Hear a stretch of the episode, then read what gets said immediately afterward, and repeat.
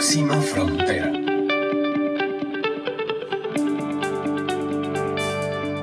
Hola a todos, yo soy Carla Chávez y este es un episodio de Próxima Frontera, el espacio de conversación entre amigos, conocidos, profesionales de diferentes áreas que nos, a quienes nos une un interés común y es definir cuál es la próxima frontera en alguna de las áreas en las que creemos que tenemos que mejorar o que tenemos una oportunidad para dar un poquito más y salir de nuestra zona de confort. Este es un episodio que me complace muchísimo grabar ahora en nuestro sistema de audio y video gracias a COVID-19 tenemos la posibilidad además de vernos, no solo de escucharnos y también gracias a eso puedo conectar con gente que de otra forma tal vez no puede ir personalmente a un estudio de grabación porque vive un poco lejos, porque está en otro país. Así es que todo son oportunidades que tenemos que aprovechar. Y hoy me complace presentarles al doctor Esteban Andrejuk. Eh, él es argentino, es médico, graduado de la Universidad de USAL en Buenos Aires, Argentina tiene dos años y medio más o menos de vivir en el país, además es coach y es un apasionado de la salud, del bienestar, de la educación. Eh, lo vemos muy inquieto siempre en sus redes sociales, buscando cómo impactar sobre todo a la población de jóvenes. Ha creado un proyecto que se llama Universidades Azules, que es hermoso, que está llevando a cabo con algunas universidades del país y que podemos hablar de él un poquito más adelante. Y Esteban, es un placer tenerte en Próxima Frontera. Muchas gracias por aceptar nuestra invitación. Mm, muchísimas gracias a ti, Carla, y a todo el equipo de Próxima por abrir este espacio que, bueno, tan nutritivo para todos. Así que yo soy el agradecido en este momento. Buenísimo, ese es un espacio nutritivo y no hay mejor forma de definirlo. Yo creo que con este entrevistado que trabaja en alimentación saludable, en ejercicios funcionales que nos ayudan a mantener nuestro cuerpo eh, sin necesidad de ser demasiado sofisticados, eh, siempre entrenando, activos, buscar el balance. Eh, me encanta verte entrenar en ese triángulo que tenés ahí en tu, en la, pirámide, la pirámide. la, pirámide. me encanta porque es creatividad pura al servicio del bienestar. Eso, y jugar además, se puede jugar y uno se puede divertir cuidando la salud, yo creo que esa es la gracia en realidad. Eso, me encanta. Y, he invitado a Esteban a conversar hoy con nosotros acerca de, una, de un tema que es una palabra que nos repetimos, yo creo que más de la cuenta, eh, y la usamos a veces sin pensar, eh, y que se llama estrés y entonces a veces lo usamos de verdad sin conciencia y decimos, ay, qué estrés, ya me va a agarrar tarde, ay, qué estrés, me llamo fulanita, ay, qué estrés, tengo tanto que hacer. Eh, y, no nos damos cuenta que estamos invocando a una condición, una enfermedad, em, una energía que realmente le hace mal a nuestro cuerpo, que nos desgasta, que nos agota y que deberíamos mantener en la medida de lo posible muy controlado, porque también eh, necesitamos un cachito para mantenernos activos. Y quisiera empezar con esa pregunta, Esteban. Estrés, ¿hay estrés bueno y hay estrés malo? Bueno, eh, sí, en realidad hay un estrés que se podría llamar de eus estrés, o sea, eu quiere decir normal y estrés básicamente significa tensión. Es una tensión normal que se le da al, organismo, digamos, ante una situación que exige toda nuestra atención y que puede superar, digamos, nuestras capacidades de resolverla y por eso se puede transformar en una situación amenazante o retadora. Ese sería el estrés agudo, el estrés activador. Es un estrés que de alguna manera va a tonificar todo nuestro sistema, inclusive el sistema nervioso, principalmente el sistema muscular, para que estemos capacitados a resolver esa, situación con todos nuestros poderes, con todas nuestras capacidades. ¿sí? Pongamos todo en juego en ese momento. El caso más eh, claro que me gusta siempre citar es, imaginémonos, podemos cerrar los ojos, imaginarnos que estamos en una playa paradisíaca en Guanacaste, estamos ahí en la península de Nicoya, en una playa, y de repente sentimos unas, eh, pisaditas al lado nuestro en la arena y nos damos vuelta y aparece un espécimen de unos 200 kilos, 4 metros de largo, un cocodrilo guanacasteco al lado nuestro. Ah. ¿Qué es lo primero que va a hacer nuestro sistema en ese momento? muy poco probable que nos pongamos a pensar y a, ver cómo vamos a negociar con ese cocodrilo o qué vamos a comer a la noche o si pagamos alguna cuenta. En ese, en ese momento todo nuestro sistema se enfoca en huir o atacar. ¿Sí? Entonces la lucha es lo que se, conoce como eh, momento de lucha o de huida. Entonces vamos a saltar con todos nuestros músculos y ponernos en movimiento, salir corriendo, seguramente vamos a gritar para intentar espantarlo, o sea que se va a activar todo un sistema nervioso autónomo, que muchas veces es inconsciente, por eso es autónomo, puede manejarse por cuenta propia, que se llama sistema nervioso autónomo simpático. Y este es el sistema nervioso que de alguna manera gerencia y comanda al estrés, a situaciones de estrés. Entonces, en ese momento, el estrés agudo va a ser un protector de nuestra vida, de nuestra salud y va a ayudarnos a sobrevivir en situaciones como esta. ¿Qué pasa si esto lo perpetuamos en el tiempo? Por ejemplo, ese cocodrilo se enamora de nosotros y nos sigue persiguiendo durante una semana o dos semanas y lo tenemos atrás ahí con esos cuatro metros. O lo ponemos una, una cadenita y lo jalamos como un perrito, la mascota. Lo mejor sería hacernos amigos, pero en caso de que no sea muy amistoso, lo que va a pasar es que nos va a agotar a nuestro sistema, o sea, nos va a extenuar. O sea que todos esos recursos que se pusieron en marcha para una situación urgente de resolución rápida se van a ir perpetuando en el tiempo y se van a ir agotando tanto neurotransmisores como hormonas, y bueno, yo creo que eso podemos hablar un poquito más adelante para no extenderme tanto en esta pregunta. Ese es lo que se llamaría de distrés, o sea, un dis quiere decir anormal, entonces sería un estrés anormal o disfuncional. ¿Sí? O sea, que no funciona para la vida, que no funciona para la salud. Es muy diferente al euestrés, que es el estrés que es funcional y que es el estrés agudo. Esa es la gran diferencia. Y otra de las diferencias es cómo nosotros manejamos y administramos esa, esa, situación estresante. Porque las situaciones estresantes siempre aparecen. Todos vamos a pasar en la vida por no solamente un momento, sino muchos momentos de estrés. El tema es si los tomamos como situaciones que son amenazadoras, ¿sí? que amenazan nuestra vida, que amenazan nuestra salud, o si las transformamos en situaciones retadoras. Y no vamos a aplicarlo esto tanto al caso del cocodrilo, pero sí podríamos aplicarlo, por ejemplo, al caso de una enfermedad, al caso de la pandemia que estamos atravesando o de cualquier tipo de estrés laboral, estrés académico. Podemos tomarlo como un desafío, como un reto que nos obliga a salir de nuestra zona de confort, que nos obliga a superarlo y que nos obliga a hacer cambios.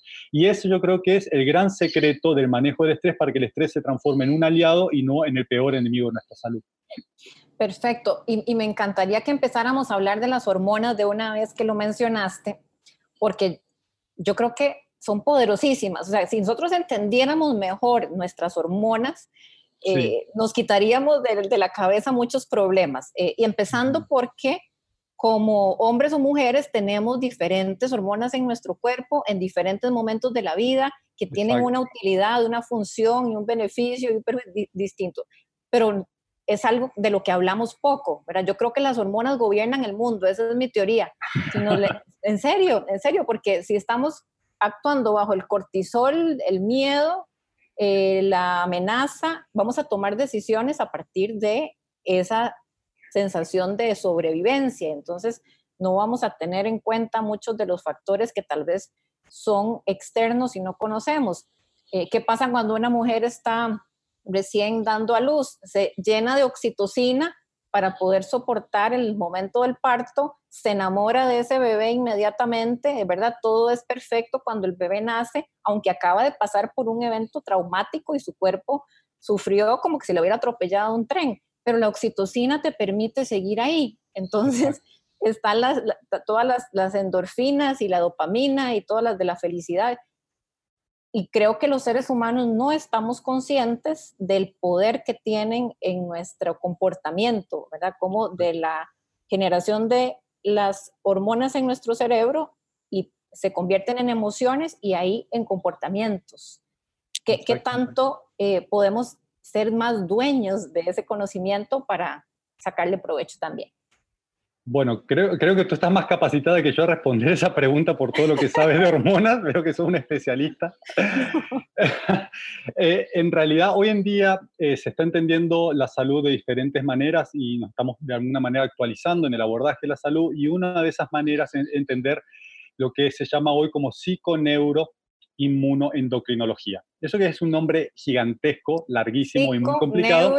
Psiconeuroinmuno eh, endocrinología. Endocrinología, ok. Entonces tiene la parte psicológica, la parte mental, la parte neurológica que está conectada, ¿sí? La parte inmunológica, y hoy en día se entiende como el sistema inmunológico como un segundo o tercer cerebro, al igual que el sistema digestivo, y la parte endocrinológica, que es toda la parte hormonal, ¿sí? De los órganos endocrinos. Entonces, ese sistema actúa como un todo, ¿Sí? No lo podemos ver de manera separada. Entonces, ¿qué quiere decir esto? Que muchas veces lo que pensamos, nuestro cuerpo, ¿sí? químicamente, ¿sí? o el, electroquímicamente, lo interpreta como una realidad. Entonces, si estamos pensando, por ejemplo, que nos vamos a enfermar, que nos vamos a morir, que el mundo se va a acabar, nuestro cuerpo literalmente se la cree y empieza a sintetizar y a generar todos esos neurotransmisores y hormonas que generan miedo, que generan estrés, que generan pánico, que generan tristeza, que generan depresión.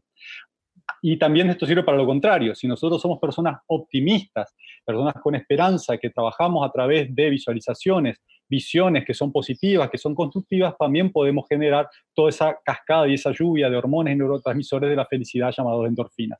Entonces, está en nosotros, literalmente, más allá de los factores externos que nos afectan, cómo interpretamos esos factores externos y cómo, qué importancia le damos y cómo los transmutamos. Porque podemos de nuevo tomar una situación como un desafío, como un reto, podemos tomarlo como una amenaza. Entonces, de nuevo, vuelvo, a insistir en eso, ahí está en realidad la llave del manejo del estrés. ¿Qué pasa con el estrés a nivel hormonal? Eh, esa creo que era la pregunta que me estabas queriendo hacer. En realidad son muchas las hormonas que entran en juego, neurotransmisores, pero voy a, digamos, a tratar de resumirlo de una manera que se pueda entender. Volvamos al ejemplo del cocodrilo, volvamos al este, eh, estrés funcional que nos va a salvar la vida.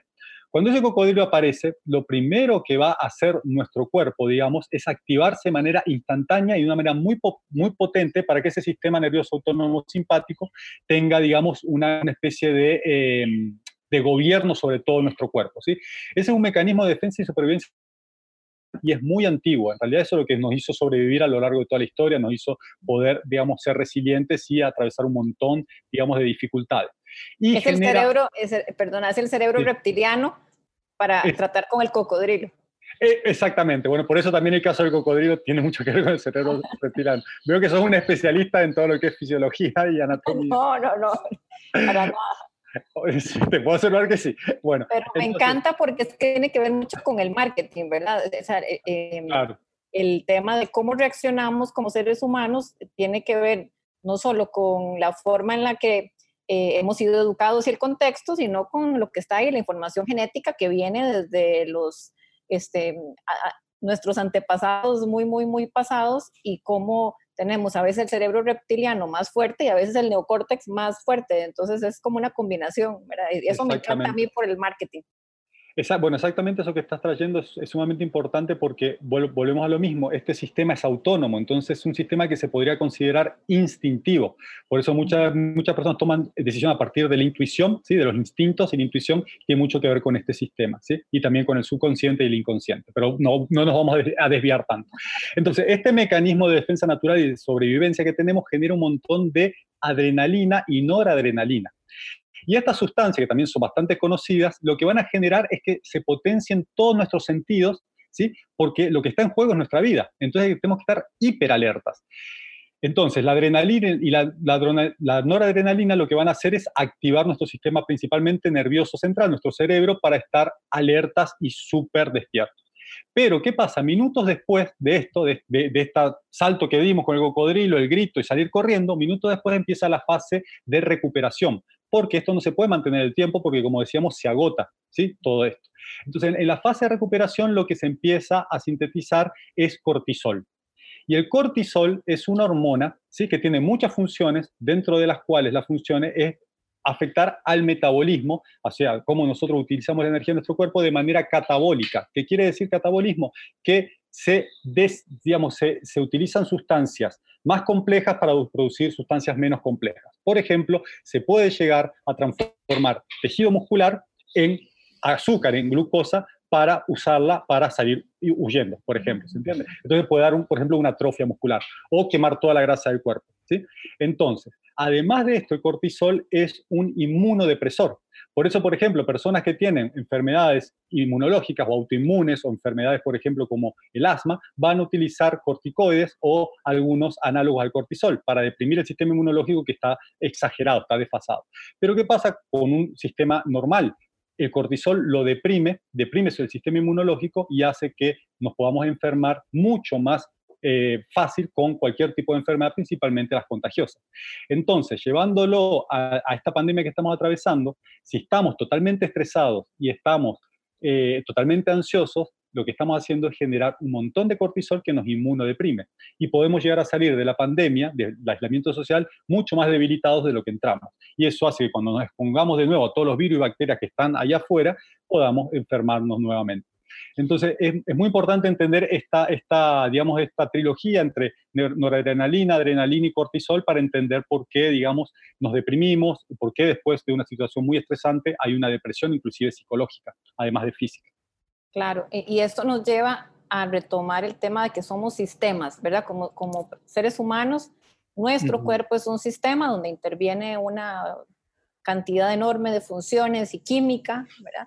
De hecho, muchas veces, bueno, yo he tenido problemas de insomnio eh, por mucho tiempo y, fue producto de, digamos, una sobreexposición a horas de trabajo, viajes, demasiada energía que tuve que, invertir y la administré mal y me generó problemas de insomnio. Eh, entonces, también tratando de entender el tema del insomnio, eh, he, visto cómo algunos médicos recomiendan que cuando tienes estos problemas, no, necesariamente todo es por la misma causa, puede que en otra persona sea por la falta de alguna hormona, no sé si, los, si, si está en edad en la que debe revisar sus estrógenos o su testosterona o, ¿verdad? No solamente es, son temas externos o de este manejo, sino también pueden ser de la química interna y eh, es, es, importante tener eso en cuenta para poder guiarnos al profesional correcto y resolver el problema desde la raíz. Exactamente. Bueno, esa es una excelente pregunta, Carla. Me acuerdo de aquellos momentos en los cuales el insomnio no te dejaba dormir y es algo que se ve de manera muy frecuente, demasiado frecuente y es muy alarmante como, porque el insomnio es también una consecuencia del estrés. Puede ser por varios motivos, pero la mayoría de las veces el insomnio que vemos hoy en día tan común es consecuencia del estrés. Entonces, ¿qué es lo que pasa? Lo primero que deberíamos hacer es reconocer si tenemos alguno de esos síntomas, digamos, ¿sí? del estrés crónico. Entonces, eh, no sé si quieres que vayamos un poquito a qué es lo que genera el estrés crónico para poder responder esta, esta pregunta de manera más completa. Podemos pasar, sí, claro, adelante. Ok, porque e, es sumamente importante entender, por ejemplo, que el estrés puede causar muchos tipos de síntomas y esos síntomas pueden ser tanto físicos como emocionales. ¿sí? Entonces, por ejemplo, algo muy frecuente de ver y lo, tal vez lo más eh, rápido de ver es una falta de energía y concentración y un déficit de memoria. Una vez que pasamos de esa fase donde nuestro cerebro estaba hiperactivo y súper atento, se empieza a cansar y lo que aparece es todo lo contrario. Entonces aparece esa falta de energía, falta de concentración y un déficit en la memoria. Empieza a fallar nuestra memoria y esto es sumamente frecuente. Después, que es lo que pasa? Aparece un cansancio, un cansancio crónico y empezamos a tener estos problemas de insomnio, problemas para dormir o dormimos demasiado, necesitamos descansar demasiado. Y después pueden aparecer otros problemas un poquito más graves, ¿sí? como problemas sexuales, eh, por ejemplo, puede disminuir nuestra libido, pueden aparecer problemas de impotencia, ¿sí? y pueden aparecer también problemas musculares, principalmente la cervical, en cuello, en mandíbulas rígidas, o inclusive bruxismo, que es esa apretar las mandíbulas a la noche que empieza a lesionar a todos nuestros dientes y las muelas. Y después pueden aparecer diferentes tipos de dolores, inclusive muchos dolores de, cabeza o jaquecas. Y esto puede hacernos que empecemos a aumentar de peso o a perder peso. Son, pueden ser cualquiera dependiendo del biotipo, la tendencia. La mayoría de personas tiene una tendencia a compensar esto con comida, entonces termina aumentando de peso, o inclusive hay personas que terminan usando el alcohol o algún tipo de drogas para tratar de compensar este malestar. Y eso es sumamente grave porque ahí entramos en un círculo vicioso y después salir de ese círculo, de ese círculo vicioso es muy difícil. Además de esto, digamos, si no compensamos todo esto que está pasando, lo que va a empezar a pasar, que es algo que yo viví en carne propia a los 25 años, estudiando medicina, tenía un estrés crónico galopante y fumaba 40 cigarrillos por día, tomaba muchísima cafeína para poder mantenerme despierto y no dormir mucho, poder estudiar. Además de eso, tenía que tomar alcohol para bajar la cafeína. Y bueno, estaba comiendo demasiado mal, comía mucho fast food, estaba haciendo todo muy mal. Estaba estudiando medicina para ayudar a las personas a curarse y yo me estaba literalmente matando, destruyendo mi salud. ¿Y qué pasó? Empecé a presentar hipertensión. La hipertensión arterial es uno de los primeros, ¿sí? una de las primeras ya manifestaciones de desequilibrio y de enfermedad del estrés. Esto sí, no se, de alguna manera se maneja, puede derivar en muchos problemas, tanto un infarto cuanto una insuficiencia cardíaca y también pueden aparecer algunos problemas de trastornos de nuestro metabolismo, como la diabetes tipo 2, que puede llevarnos también a estar con problemas de obesidad o sobrepeso y también al final de todo aparecer la depresión, ¿sí? acompañada con ansiedad.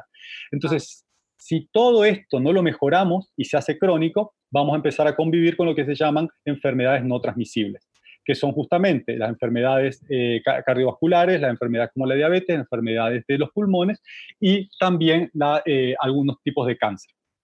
Sí.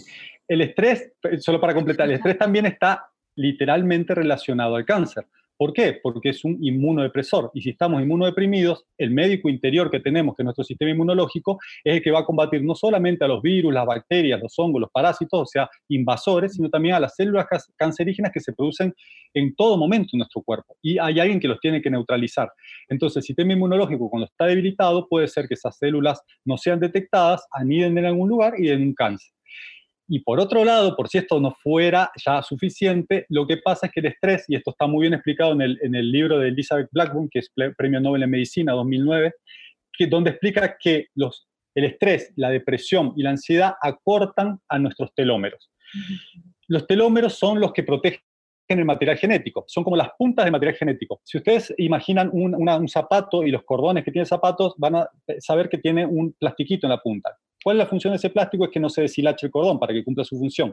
Bueno, la función del telómero es que no se deshilache, entre comillas, el material genético, se exponga y pare la replicación celular. Porque si para la replicación celular, lo que pasa es que las células envejecen, se enferman y mueren. Entonces, el estrés está relacionado con las enfermedades crónicas no transmisibles, con la obesidad, que es una pandemia, con las enfermedades infecciosas o contagiosas y también con el envejecimiento precoz y el cáncer. Así que tamaño de problema. Por eso yo digo que el, estrés tal vez sea uno de los peores enemigos de la salud humana, el estrés crónico, el distrés tal vez sea uno de los peores enemigos de la salud humana. Hay muchos médicos, especialistas, instituciones que están diciendo que un 80% aproximadamente de las enfermedades se relaciona directa o indirectamente con el estrés y las que no se relacionan todas empeoran si tenemos estrés. O sea que el estrés nos afecta literalmente en todo sentido nuestra salud. Y creo que no hay persona en el mundo en este momento ya con cierto nivel de conciencia que no esté siendo impactada de alguna forma negativa por el tema de la pandemia, ya sea en menor o mayor grado. Todos estamos en esto, todos estamos pasándolo al mismo tiempo, va a ser una generación que quede eh, marcada por este tema y dependerá de nosotros cómo lo tomamos y qué vamos a sacar de aprendizaje de esta lección que nos está dando la vida en este momento. Exactamente. Y es inevitable que nos preocupemos, es inevitable que pensemos cómo, eh, primero, me voy a enfermar, se va a enfermar mi familia, cómo me mantengo segura o seguro, voy a perder mi trabajo, van a reducir mis ingresos, se va a reactivar la economía. Eh, hay, hay, cientos de motivos para preocuparse y no, no lo ponemos en duda no queremos restarle importancia a las preocupaciones de la gente y sabemos que hay algunos que realmente están viendo comprometido su, sobrevivencia en este momento. Pero la gran mayoría de, nosotros eh, estamos viendo un cocodrilo mucho más grande de lo que es durante mucho tiempo del día. Eh, el cocodrilo está por ahí, es cierto, no lo podemos negar, pero tenemos que tratar de ponerlo en su justa dimensión para este momento, tratar de alimentarnos en el sentido más amplio con pensamientos, palabras, eh, eh, estímulos positivos, además de la alimentación saludable en la que trabajas maravillosamente, el ejercicio físico. O sea, sí, sí podemos hacer mucho trabajo de nuestro lado, sabiendo que en el momento en que nos descuidemos, podemos abrir la puerta a todo esto que nos, que nos acabas de, de, de mencionar así como súper rápido y que creo que tardaríamos 10 programas analizando cada uno de los temas, pero quería hacerte la, pregunta, ¿cómo hacemos? Porque el estrés es contagioso, o sea, es aunque no es una enfermedad transmisible, sí es contagiosa, y sobre todo porque tenemos redes sociales, tenemos infoxicación, tenemos demasiada, demasiada información. ¿Cómo hacemos para evitar el contagio?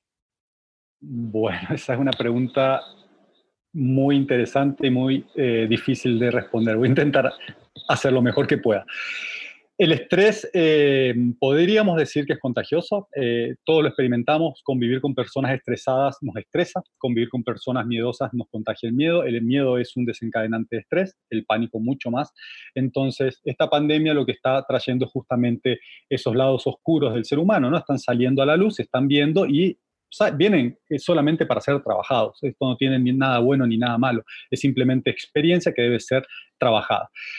Entonces, con el caso de la pandemia puntualmente, las pandemias siempre llegan, o todas las enfermedades en realidad podemos interpretarlas como grandes maestras. Yo las llamo maestras implacables, las cuales no se van y no nos dejan en paz hasta que las resolvemos. Y si no las resolvemos, nos hacen sufrir cada vez más o doler cada vez más hasta el punto que nos pueden matar. O sea que son literalmente implacables, no perdón. Entonces, verla como enemigos no tiene ningún sentido, porque no vamos a ganar. Está ahí, es parte del equilibrio de la vida. Hay que verlas como profesores, hay que verlas como maestros. Y todas las pandemias, pan, ¿sí? quiere decir todo, y demia quiere decir pueblo. Entonces, pandemia es algo que afecta a todos los pueblos. Toda pandemia llega para mostrar un desequilibrio global, un desequilibrio de la humanidad. No es solamente de un país, de un pueblo, de una tribu, de una comunidad, sino que es de eh, toda una, humanidad. Entonces, esto puede hacer, puede tener la fuerza también para unirnos. Es una bellísima oportunidad de cambio para unirnos, ver el problema que estamos enfrentando, que no es un cocodrilón, es un dinosaurio en realidad. Es más grande, ni siquiera hay que disminuir el cocodrilo porque hay que ampliar el problema porque lo que estamos viendo con la pandemia COVID-19 es solamente la punta del iceberg. Pero lo que está abajo de la superficie del agua es tal vez 10 veces más grande que la punta del iceberg. Y eso que está abajo se llaman enfermedades no transmisibles que son estas que le estaba diciendo, las enfermedades cardiovasculares, el cáncer, la diabetes, las enfermedades pulmonares y la obesidad y el sobrepeso. Entonces, si estamos diciendo que más o menos al día de hoy, según la Organización Mundial de la Salud, han muerto aproximadamente y lamentablemente unas 202 mil, creo que eran 597 personas hasta hoy, según las cifras de la OMS. ¿sí? 202 mil, pongamos para redondear. ¿Cuántas personas? Eso fue más o menos en cinco meses, ¿sí? Podríamos multiplicarlo por dos o por tres para ver lo que va a pasar a lo largo del año si tenemos mala suerte o por menos si la podemos controlar y aplanar la curva. ¿Cuántas personas están muriendo de enfermedades crónicas no transmisibles? 41 millones de personas por año. 200 veces más.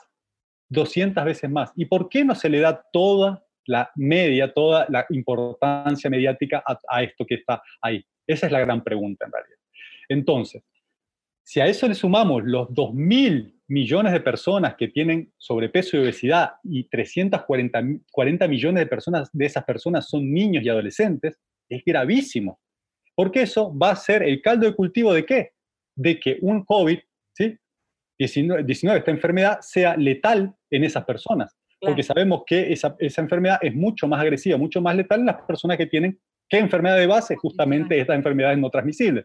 Entonces, todo un círculo vicioso que no lo estamos viendo como un todo, porque podemos empezar literalmente por el sobrepeso, seguir por la obesidad, seguir por la hipertensión, la diabetes, el cáncer, las enfermedades cardiovasculares, hasta llegar a esta manifestación que es la gota que hizo rebalsar el vaso, pero el vaso ya estaba lleno. Los sistemas de salud ya están saturados hace mucho tiempo de enfermedades crónicas no transmisibles. Entonces, y evitables, evitables además. Y, y ahí está el punto, Carla. Estas enfermedades son evitables, son prevenibles y son revertibles en muchos de los casos de una manera muy simple con el estilo de vida. Entonces, esas enfermedades son nuestra culpa literalmente. O sea, nosotros somos los culpables de crearlo como seres humanos. ¿Por qué? Porque lo estamos creando con un estilo de vida totalmente o cada vez más antinatural que nos está afectando negativamente. Entonces, de esa manera también podemos revertirlo, al igual que los problemas ecológicos que tenemos, que están íntimamente relacionados con estos problemas, con la alimentación, con la contaminación. Entonces, no podemos hablar de salud humana sin hablar de salud planetaria. En realidad deberíamos hablar de salud planetaria porque nuestra salud depende literalmente de la salud planetaria.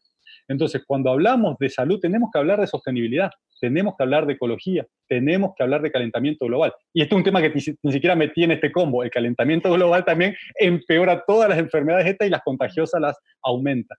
Entonces, estamos adentro de un problemón, eso no, no tiene por qué deprimirnos, o sea, ahí de nuevo está eh, eh, el, manejo inteligente del estrés, eso puede estimularnos, eso puede ponernos mucho más creativos, mucho más innovadores para salir y ser la generación que pudo, ser la generación que estábamos esperando, que pudo de alguna manera hacerle frente a estos problemas y revertirlos y generar un mundo, el mundo que todos queremos vivir, que es un mundo más justo, un mundo más saludable, un mundo más respetuoso, donde los niños puedan disfrutar, donde todos podamos disfrutar un poco más de la vida.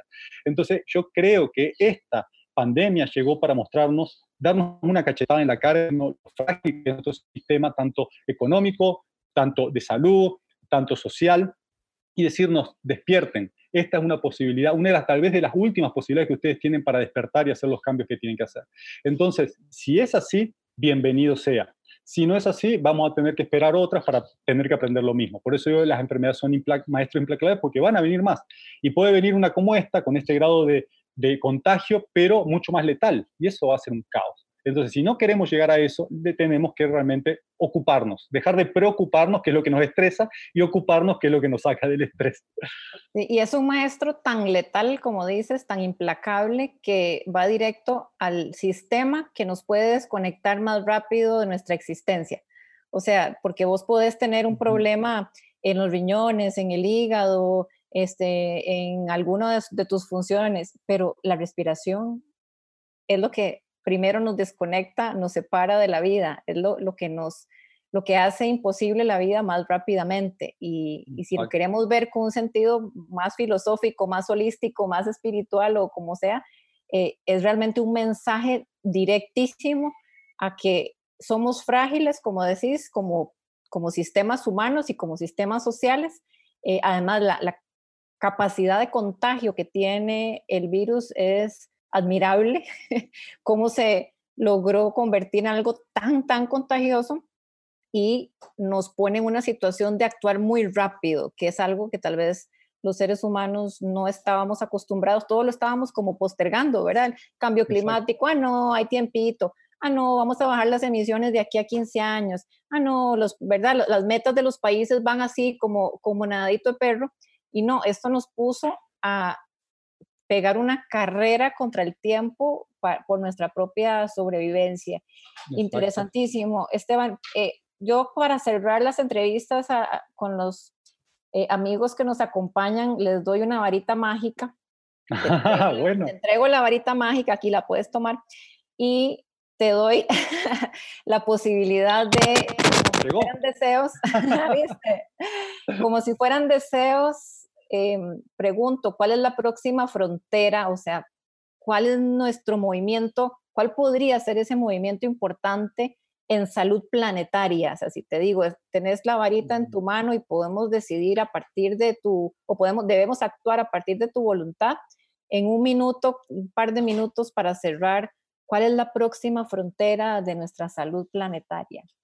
Bueno, si yo puedo usar esta varita para hacer alguna magia, algún milagro, la usaría primero en mí, no por egoísta, sino por coherente, para de alguna manera conectarme con el milagro que es estar vivo y agradecer de poder estar respirando y no estar agonizando en un respirador en un hospital, poder agradecer tener salud, poder agradecer tener un plato para, para alimentarme, poder agradecer tener un vehículo, un cuerpo que me puede mostrar experiencias en este bello planeta.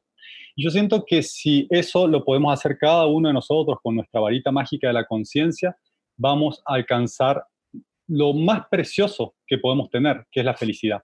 Y no existe felicidad sin salud. Entonces, para mí, a mí me gusta definir la felicidad como la máxima expresión de la salud. Entonces, si empezamos a buscar la felicidad, tenemos que empezar por el autocuidado, porque no existe salud sin autocuidado. Nadie nos va a curar, nadie va a venir a curarnos. Pueden ayudarnos a pasar algunos problema o desequilibrio, pero la cura es interna. Y la cura no es solamente física, la cura es principalmente, principalmente mental, emocional y espiritual. Eso quiere decir, con espiritual no quiere decir algo religioso, quiere decir algo que estamos de alguna manera respirando porque hay algo que respira, algo mayor que respira por nosotros. Nosotros no respiramos solos. Estamos vivos porque hay una vida que nos sostiene. Estamos en este planeta y somos conscientes porque somos parte de una conciencia mayor, que tenemos la gracia de poder autoobservarnos. Es la conciencia observarnos a sí misma. Entonces, si nos damos cuenta de lo sagrado que es eso y nos damos cuenta de lo mágico, maravilloso que es eso, vamos a empezar a vivir en la zona de la magia, que está muy lejos de la zona de confort. Entonces, si esta varita mágica también lo puedo usar para otra cosa, es para sacarnos de la zona de confort, de la zona que nos deja chatos, que nos deja sin crecimiento y que nos deja siendo básicamente eh, personas que viven una vida sin sentido. Y en la práctica, podría decir que podemos usar nuestra respiración justamente para traer esa conciencia, para darnos cuenta de que estamos adentro de este vehículo y somos los que de alguna manera podemos hacer funcionar este vehículo. La hidratación, honrar el agua como un elemento sagrado, la alimentación, o sea, entender que cada cosa que ponemos adentro de nuestro sistema tiene que ser digerida y va a crear algo. Entonces, si ponemos algo que no es saludable, lo que va a crear son enfermedades. Y el movimiento, el ejercicio físico es fundamental es fundamental. Si hay algo que yo puedo recomendar a las personas en estos momentos de pandemia es hagan ejercicio físico dentro de su casa, bailen. Yo digo, bailen 15 minutos como locas, como locos, pero bailen, muevan el cuerpo porque eso reactiva y regenera y recicla toda la energía. Es como el agua, cuando no se mueve, mueve el agua se estanca y se pudre. Después, otra cosa fundamental y que ojalá podamos tener la gracia de poder volver a reunirnos pronto de manera física, porque lo necesitamos el apoyo social que tiene que ir más allá de lo virtual. Esto virtual está mostrándonos también el peligro que es que estemos conectados de esta manera. Esto literalmente nos deshumaniza. Entonces, esto puede ser una herramienta, pero no puede ser un medio. Esto no puede ser un medio, esto no puede ser nuestro medio de comunicación. No puede ser, porque no hay ese contacto en todo nuestro sistema. O sea, y estamos totalmente de alguna manera invadidos por todo este electromagnetismo que está entrando. Entonces, a largo plazo esto es totalmente, eh, sí, es totalmente poco eh, saludable. Entonces, si la varita mágica la uso para algo, es para la conciencia, para la conciencia que somos lo más importante que tenemos en esta vida y que tenemos que cuidarnos como tal. Y la salud es lo que le da valor a todo lo que tenemos en la vida. Entonces, que lo pues, cuidemos como un tesoro. Felicidad es salud, éxito es salud, conciencia, eh, salud. Eh, y muchas gracias, Esteban, por acompañarnos en este episodio de Próxima Frontera. Me encantó conversar con vos otra vez, siempre es un placer. Eh, y ojalá que tengamos ocasión de vernos pronto en persona y retomar las charlas de Zonas Azules, Universidades Azules, todos los proyectos en los que compartimos pasión. Muchas gracias por tu tiempo y cuídate mucho. Y gracias a todos ustedes por habernos acompañado en este episodio Próxima Frontera. Ojalá que nos cuenten qué les pareció, lo compartan, lo pasen a sus amistades y veamos hasta dónde podemos llegar eh, apoyándonos unos a otros. Muchísimas gracias, muchísimas gracias Carla. Y les doy esta varita mágica en mi página web, estebanandreju.com. Les dejé un manual de autocuidado gratuito para que esta varita mágica también les sirva y lo pueden ver en videitos. Así que si quieren entrar, tal vez le dejamos el link en el video. Muchas gracias, vamos a pura vida. En las redes sociales también para que puedan seguir al doctor Andreju y todos sus, sus, consejos. Gracias a todos y que estén muy bien. Próxima frontera.